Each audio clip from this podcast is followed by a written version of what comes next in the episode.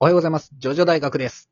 えー、っとですね、まあ、ジョジョって、まあ、荒木先生っていう風に言い換えてもいいんですけれど、あの、絵柄がね、結構劇的に変わる、まあ、珍しい漫画なんですよ。漫画というか、まあね、シリーズものにしてはというか、同じ作家さんが書いてるにしては、結構絵柄がまあ変わるという中で、まあそれがね、良くも悪くもっていうとこなんですけれど、あの、気になる方もね、多いと思いますし、我々もね、それぞれの、まあ、良さ、悪さというかね、うん、っていうのについて話したいなと思ったんで、えー今日はちょっと、絵柄の変遷について話していきます。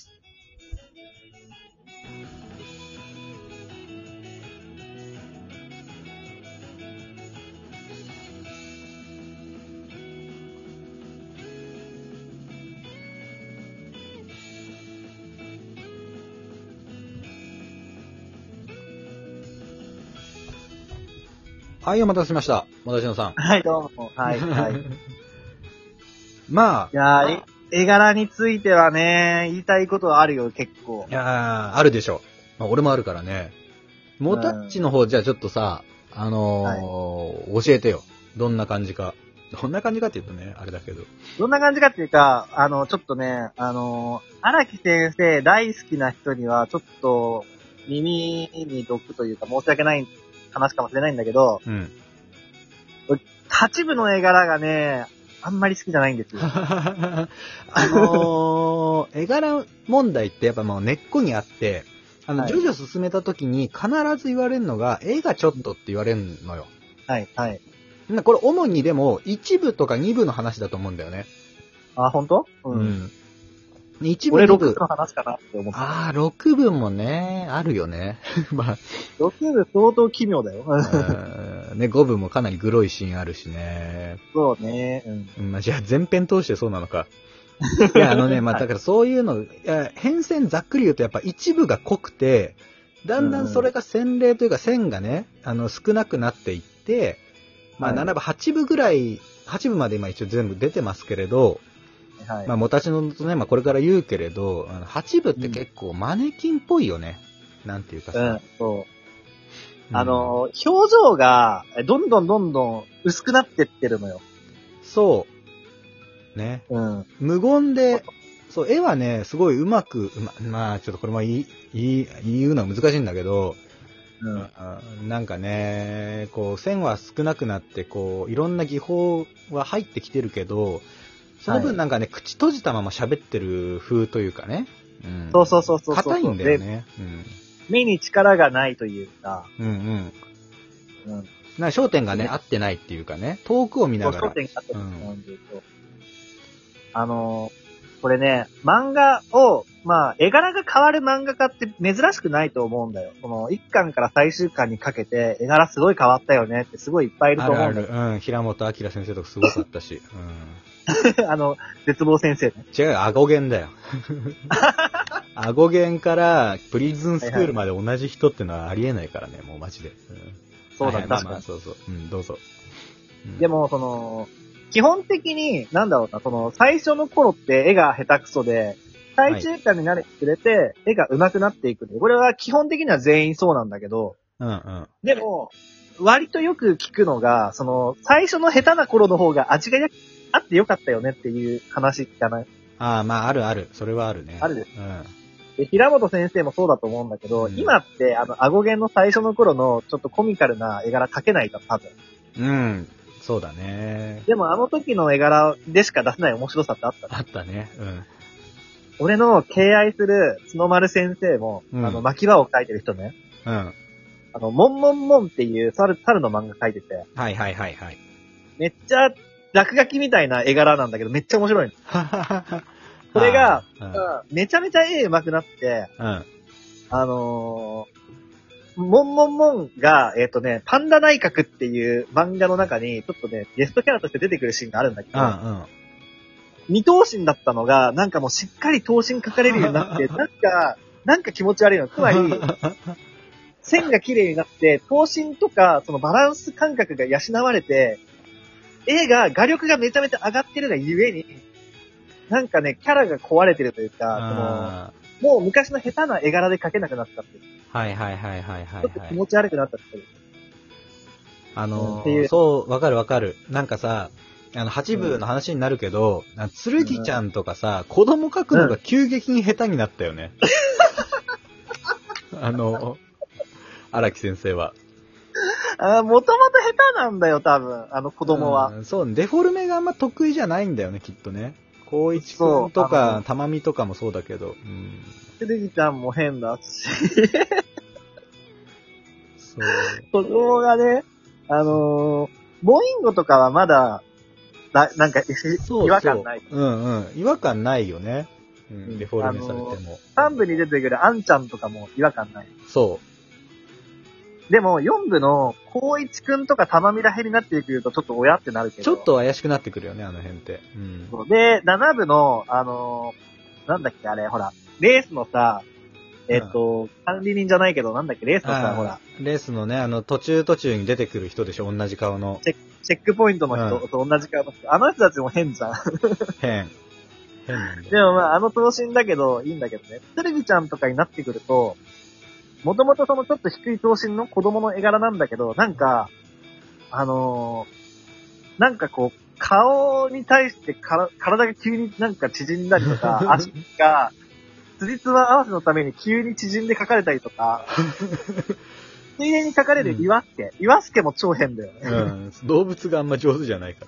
恐竜超うまいのに。うん。そう。うん、カブトムシ、クワガタとかめっちゃうまいのにさ、なんかね、うんうん。岩助変なんだよな。うん岩助超変だよ。猫とかね、4部に出てきた猫とかもなかなか上手だったけどね。4部、5部のあたり、猫とか、犬とか。ポッキー、私のポッキーとか全然違和感なかったけど。うん。写実的に描くのとかはうまいと思うんだけど、うんあの、デフォルメして描くのが多分あんまりうまくないというか、そうだその、ね。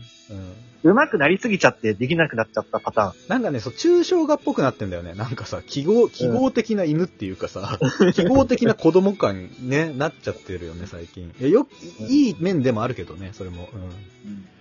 一つの作品やっぱりねうんで、岸辺露伴は動かない2を読んでて、2巻で、はい、2巻ね。はい。柳岸由香子が出てくるのよ。うん、うん。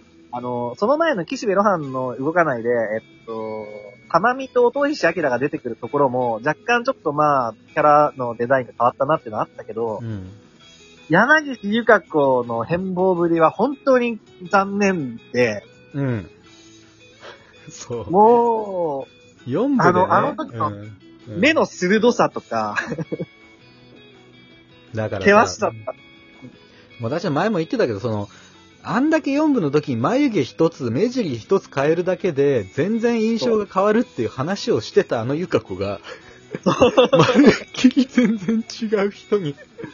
眉毛超太くなってる。うん4部でね、シンデレラの話で、眉毛変えると運勢も何もかも変わるのよなんて話ちょっとこう、ちょっとこう眉毛クイッと上がる、上がるだけで、全然顔変わるでしょみたいな話してたのに、もう、岸辺露伴動かない、ついに出てくる柳岸さんが、まるで別人だという。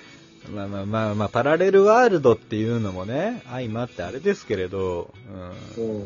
で、今の、あの、荒木先生が、その画集とかでさ、ブチャラティ書いたりとかさ、そうでジョリーン書いたりするじゃん。う。ん。それもちょっとやっぱ、こう、マネキン化っていうのかななんか、目に正気がなくなっちゃって、そうなんだよね。だいたいジョセフとジョナサンの書き分けできてるかとかさ、設定覚えてるかみたいなね。鉢巻きしてる方、お前こっちジョナサンかよとかさ。誰か誰かわかんなくなっちゃってるからな。うん、あの、だから、キューブが始まるじゃん。はい。正直、ちょっとこの絵柄のままだと辛いなっていうのが個人的にあってる。うんまあね。うん。あの、ただ、ジョジョってこれまでずっと絵柄変わり続けてきてるから、そでね、最初一部の時って、その、ケンシロウとか、そこら辺を、あのーなんていうの、うんうんから、絵柄出てたわけ。まだ自分の絵柄ができてなくてね。う。うんうんケンシロウとかそっくりじゃんうん。うん、その前のさ、魔少年ビーティなんか多分ドラえもんとかそっち系から撮ってきてたの絵あ。そうかもね。ドラえもん系じゃんうう藤尾 F うんで、その後だんだんこう自分の絵柄が出来上がってくるんだけど、3部のあたりって結構ドラゴンボールとかからも、こう、つけて、あの、ドラゴンボールのスーパーサイズになってきたあたりで、もう、んそれまで、劇画チックだった少年漫画がい一気にドラゴンボール寄りになったと。はいはいそのはい。